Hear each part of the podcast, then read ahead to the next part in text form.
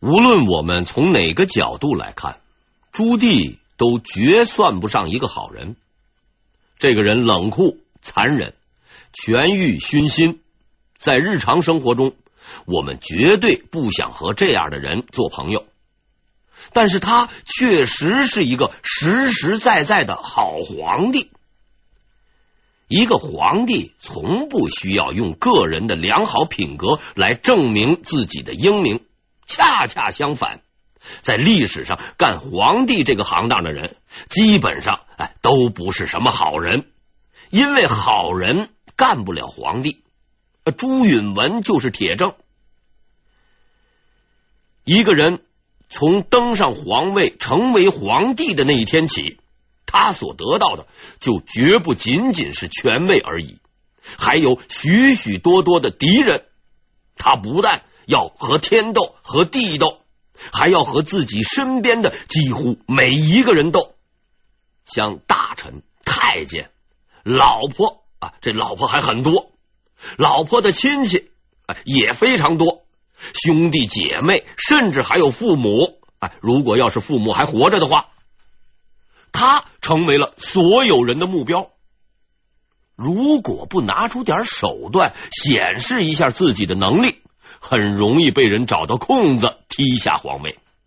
而历史证明，被踢下皇位的皇帝生存率是很低的。为了皇位，为了性命。必须学会权谋诡计，必须得六亲不认。他要比最强横的恶霸更强横，比最无赖的流氓更无赖。他不能相信任何人，所以我认为孤家寡人实在是对皇帝最好的称呼。朱棣就是这样的一个恶霸无赖，也是一个好皇帝。朱棣精力充沛，以劳模朱元璋同志为榜样，每天干到很晚，不停的处理政务。他爱护百姓，关心民间疾苦，实行休养生息政策。在他的统治下，明朝变得越来越强大，荒地被开垦，人们生活水平在提高，仓库堆满了粮食和钱币。经济、科技、文化都有很大的发展。他凭借自己的努力，打造出了一个真正的太平盛世。朱棣制定了很多利国利民的政策，也很好的执行了这些政策，使得明朝更为强大。如果要具体说明，还可以列出一大堆的经济数字，这些都是套话。具体内容可参考历代历史的教科书，在这儿我不愿意多说，相信大家也不愿意多听。但值得思考的是，这些举措历史上有很多皇帝都做过，也取得过不错的效果。为什么朱棣却可以超越他们中的绝大多数人，成为中国历史上为数不多的公认的伟大皇帝呢？这是因为他做到了别的皇帝没有做到的事情。下面我将介绍这位伟大皇帝的功绩，就如同我们之前说过的那样，他绝对不是一个好人，却绝对是一个好皇帝。他用惊人的天赋和能力，成就了巨大的功业，给我们留下了不朽的遗产。并在六百多年后依然影响着我们的国家和民族。从这个角度来说，他确实是中国历史上一位伟大的皇帝，当之无愧。说起修书这件事儿，应该是很多人向往的吧？把自己的努力化为书籍，留存下来。确实是一件让人快乐的事情，而对于某些没有能力写书的人而言，要出版一本书还是有办法的。比如，我原先上大学的时候，学校的一些教务人员，哎，就是那些不教书的，他们呢眼红教研室的人出书，想写书却没本事，也不知是谁出的主意，到四处抄来一些名人名言，居然搞出了一本书出版。当然，那销量也是可以预料的。说来很难让人相信。早在几百年前的朱棣时代，也有人做过一件类似的事情。做这件事情的就是朱棣。我之前说过，朱棣文化修养有限，他自己应该是写不出什么传世名著的，所以他只能指示手下的人修书。目的当然也是为了自己的名声。其实这并没有什么可指责的。哪个皇帝不想青史留名呢？以往的很多皇帝修了很多书，修书其实是一件并不稀罕的事情。但朱棣确实是个雄才大略的人，他要修的是一部前无古人的书。他要做的是一件前人没有做过的事情。我要修一部古往今来最齐备、最完美、最优秀的书，要让千百年之后的人们知道我们这个时代的光辉和荣耀。他做到了，他修成了一部光耀史册、流芳千古的伟大书籍。《永乐大典》，我前面说过，他只是一个决策者，无论决策多么英明，没有人执笔也是不行的。按照朱棣的构想，他想要修一部包含有史以来所有科目、所有类别的大典，毫无疑问，这是一项艰巨的任务，需要一个合适的人。担任总编官，这个人必须有广博的学问、清晰的辨别能力、无比的耐心、兼容并包的思想。符合以上条件的人实在是很难找的。但值得庆幸的是，朱棣也确实找到了一个这样的人。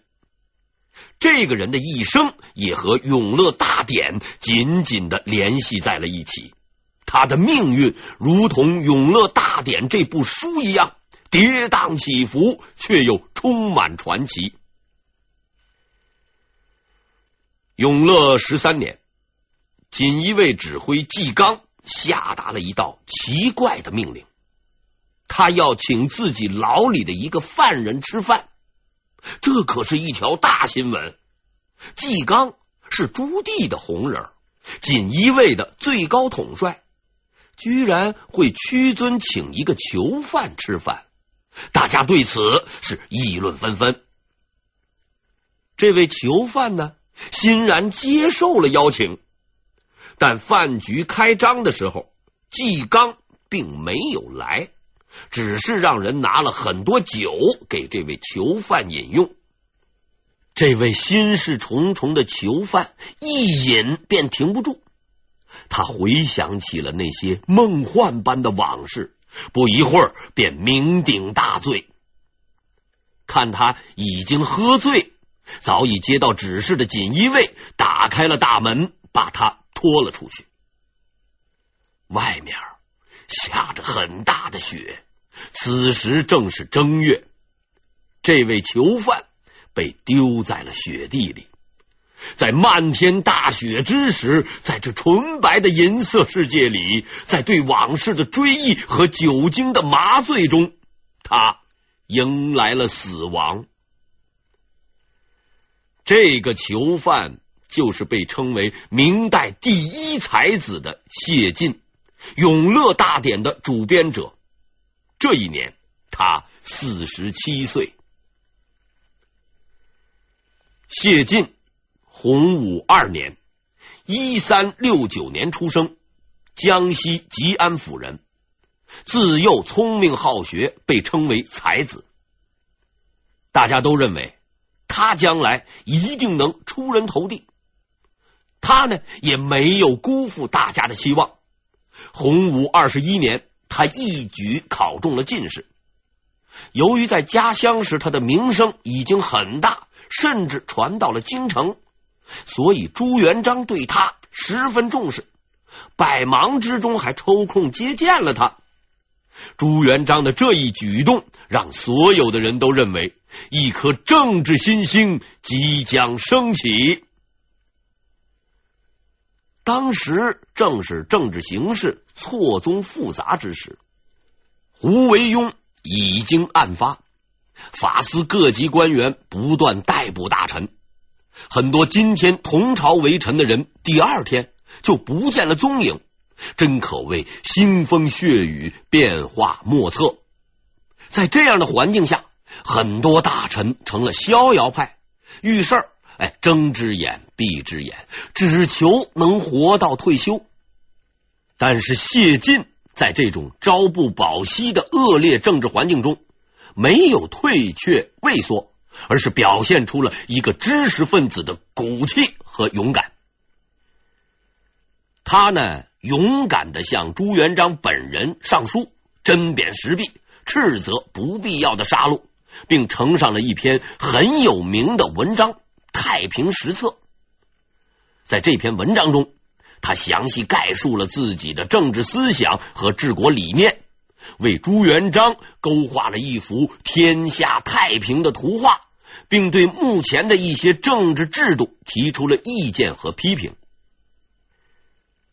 朱元璋的性格，我们以前已经介绍过，你不去惹他，他都会来找你的麻烦。可是这位谢大胆儿居然敢摸摸老虎屁股，这实在是需要极大的勇气的。当时很多人都认为谢晋疯了，因为只有疯子才敢去惹疯子。谢晋疯没疯不好考证，但至少他没死。朱元璋是一反常态，居然接受了他的批评，也没有找他的麻烦。当时的人们。被惊呆了，他们想不通为什么谢晋还能活下来。于是，这位敢说真话的谢晋开始名满天下。出了名以后，烦恼也就来了。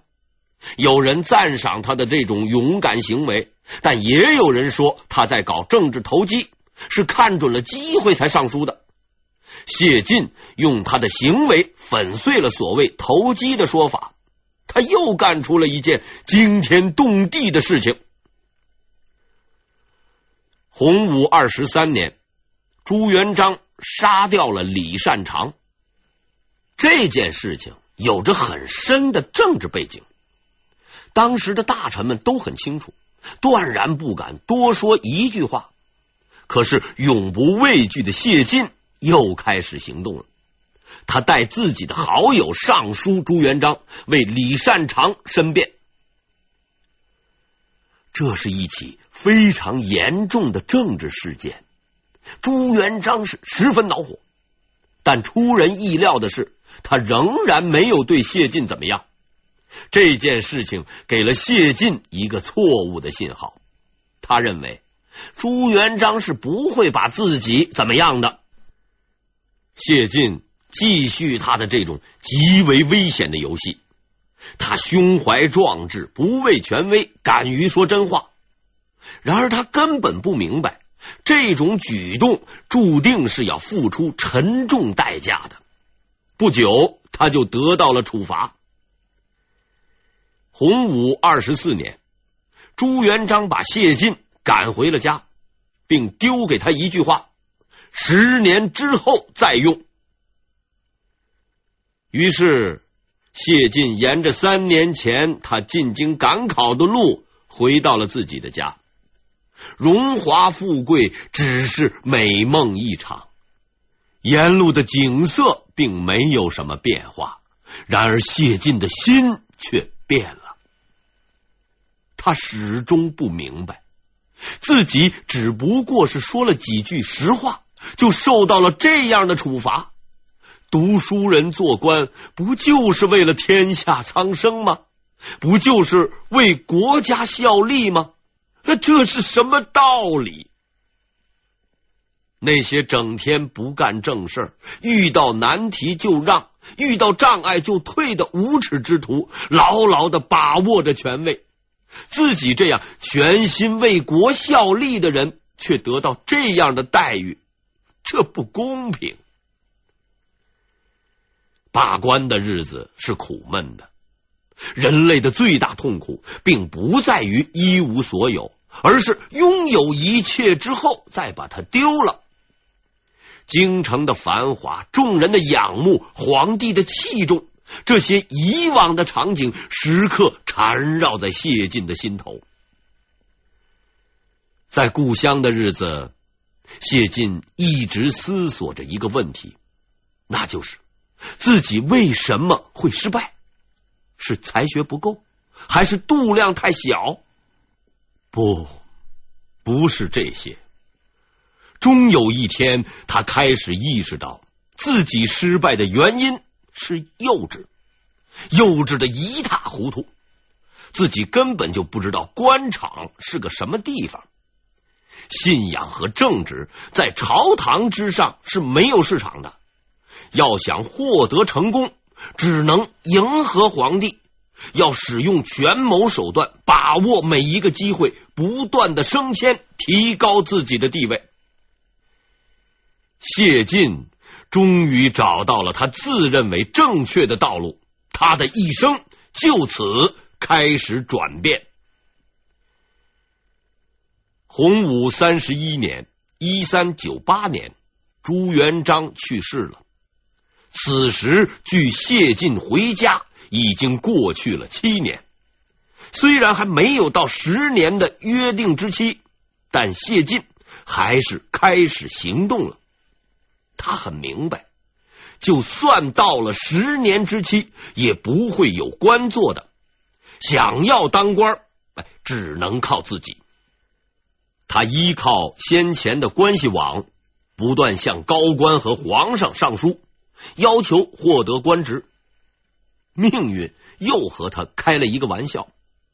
建文帝虽然知道他很有才能，却不愿用他，只给了他一个小官，把他远远的打发到遥远的西部。幸好他反应快，马上找人疏通关系，终于留在了京城，在翰林院当了一名小官。此时的谢晋已经完全没有了青年时期的雄心壮志，他终于明白了政治的黑暗和丑恶。要想往上爬，就不能有原则，不能有尊严，要会溜须拍马，要会逢迎奉承，什么都能要，就是不能要脸。黑暗的世界呀！我把灵魂卖给你，我只要荣华富贵。燕王朱棣靖难开始了，建文帝眼看就要失败，在这关键时刻，谢晋和他的两位好友进行了一次谈话，这是一次载入史册的谈话。就在这次谈话中。三个年轻人确定了不同的人生方向。谢晋的两位好友分别是胡广、王艮。所谓物以类聚，人以群分，能和谢晋这样的才子交朋友的，自然也不是寻常之辈。实际上，这两个人的来头并不比谢晋小。他们三个人。都是江西吉安府人，是老乡关系，也算是个啊老乡会吧。谢晋是出名的才子，我们前面说过，他是洪武二十一年的进士，高考成绩至少是全国前几十名。可和另两个人比起来，他就差得远了。为什么呢？因为此二人分别是建文二年高考的状元榜眼，另外还要说一下，当时的第三名叫李贯，也是江西吉安府人，他也是这三个人的好友，但由于没有参加这次的谈话，所以并没有提到他。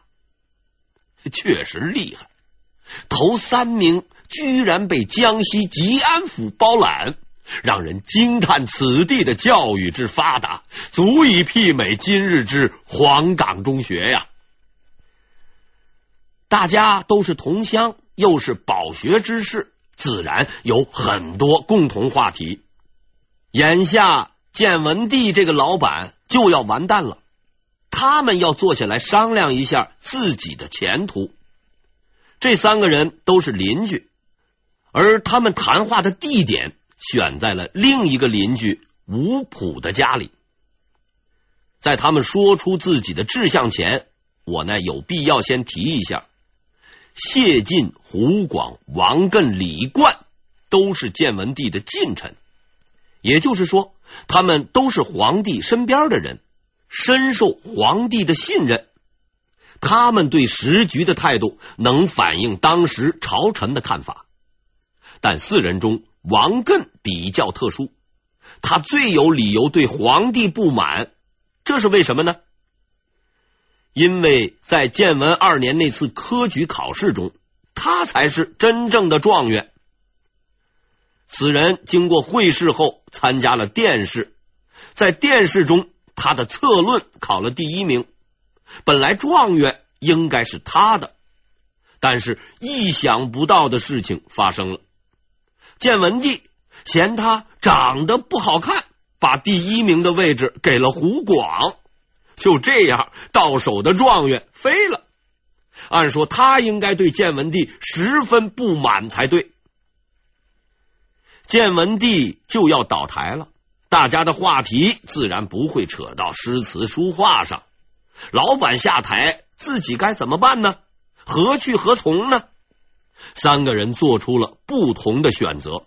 当然，这个选择是在心底做出的。三个人表现如下：谢晋是沉说大义，胡广也激愤慷慨。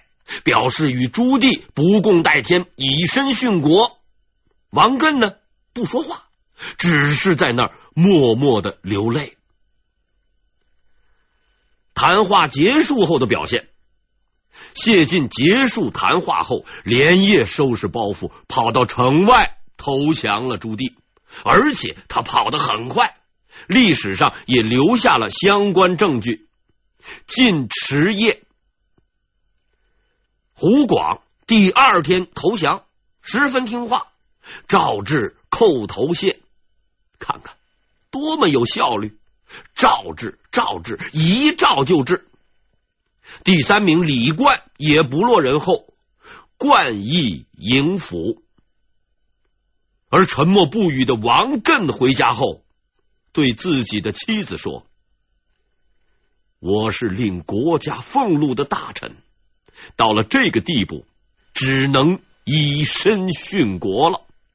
然后他从容自杀。国家以貌取人，他却为以势取国。那一夜有两个说话的人，一个不说话的人。说话者说出的诺言，最终变成了谎言。不说话的人却用行动实现了自己心中的诺言。